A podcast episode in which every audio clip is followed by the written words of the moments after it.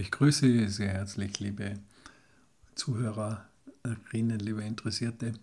Heute möchte ich euch gerne eine kleine Geschichte zu einem jungen Mann erzählen, der mir in meiner Trainerlaufbahn begegnet ist. Und zwar war das ein 19-jähriger junger Mann, also bereits ein junger Mann in Graz, der eine neue Lehre begonnen hat in etwas späterem Alter. Und unser Thema war Kommunikation. Stellt euch die Arbeit mit den Jugendlichen, mit den jungen Menschen bitte nicht so kompliziert vor. Es geht primär um die Basics. Und viele meinen, ja, das ist alles klar und logisch und verständlich. Die Realität hat mir oft gezeigt, dass es eben nicht der Fall ist denn die einfachsten Basics fehlen den jungen Menschen. Also vor allem Dinge, die sie in der Form eines Werkzeugs sofort anwenden können, ausprobieren können und um damit ihre Erfahrungen zu machen, neue Erfahrungen zu machen, um eine Perspektive zu haben, um voranzukommen. Also das Thema war Kommunikation. Ich habe vorgetragen und ich beschränke mich immer auf sehr einfache Möglichkeiten.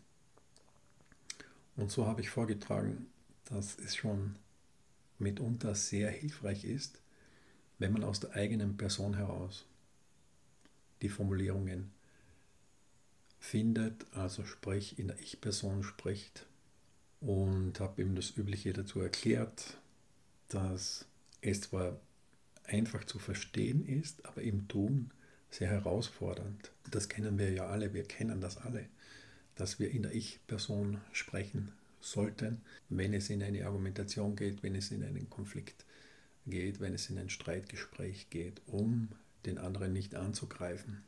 Ich habe da ein paar Beispiele benannt und im Zuge dessen habe ich in die Runde gefragt, und wer ist denn schon liiert, vergeben von euch? Wir hatten schon eine Freundin, wir hatten schon einen Freund da war eben ein junger Mann dabei und die Hand gehoben und gesagt, ja, er hat eine Freundin und frage ich, wie lange seid ihr schon zusammen?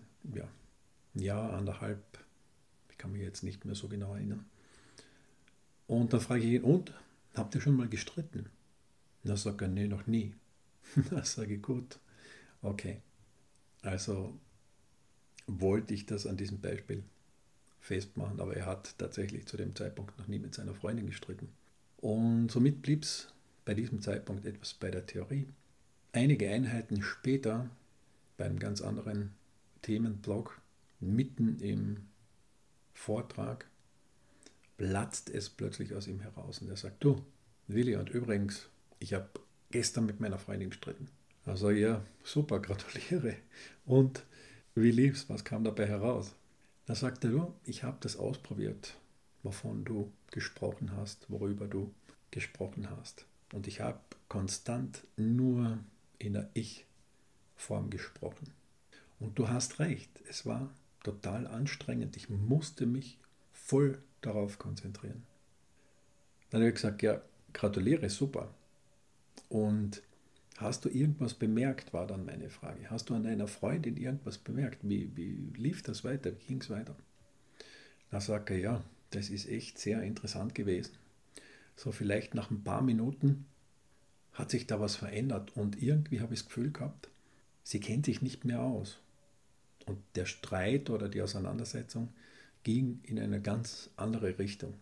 Und das, liebe Zuhörerinnen, liebe Interessierte, ist genau das, worum es geht. Es ist eine Kleinigkeit. Beobachtet euch selbst in einem Streitgespräch, in einer konfliktbehafteten Situation. Wie sprecht ihr da?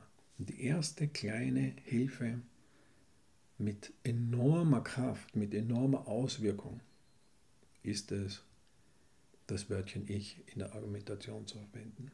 Ich habe das so verstanden. Ich habe gedacht.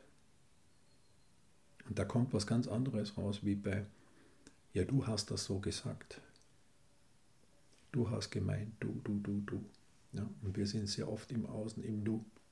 Und wir leben auch in einer Welt, in einer Gesellschaft, die nicht besonders kritikfähig ist und keine Streitkultur, über keine Streitkultur verfügt. Und deswegen fühlen wir uns immer sofort angegriffen. Und das wiederum, könnten wir jetzt weiter philosophieren, weiterspinnen, liegt natürlich an einem verminderten Selbstwert und auch daran, dass wir es nicht geübt haben, dass wir so geprägt sind, etc. pp. Und natürlich auch an einem Ungleichgewicht Lob, Kritik. Denn das Gute, das wir tun, wird als selbstverständlich hingenommen und die Fehler werden sehr häufig kritisiert und überbewertet und somit entsteht ein Ungleichgewicht. Und deswegen sind wir so anfällig bei Kritik. Wenn ich zehnmal gelobt werde und einmal kritisiert oder zwei, dreimal, dann halte ich das natürlich auch besser aus. Denn im Lob, in der Wertschätzung, in der Anerkennung, auch von außen, kann ich innerlich auch mehr Kraft, mehr Stärke aufbauen. Auch wenn das primär natürlich ein Eigenthema ist und ich in der inneren Arbeit dazu gelangen muss, unabhängig vom Außen, von diesen äußeren Einflüssen zu werden. Ist aber kein Widerspruch, sondern zusätzlich würde uns mehr Zuspruch von außen besser tun und unterstützen.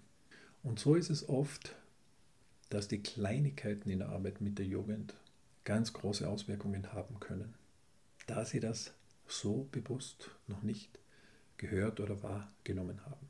Das ist meine heutige Geschichte aus meinem Trainerdasein der letzten zehn Jahre.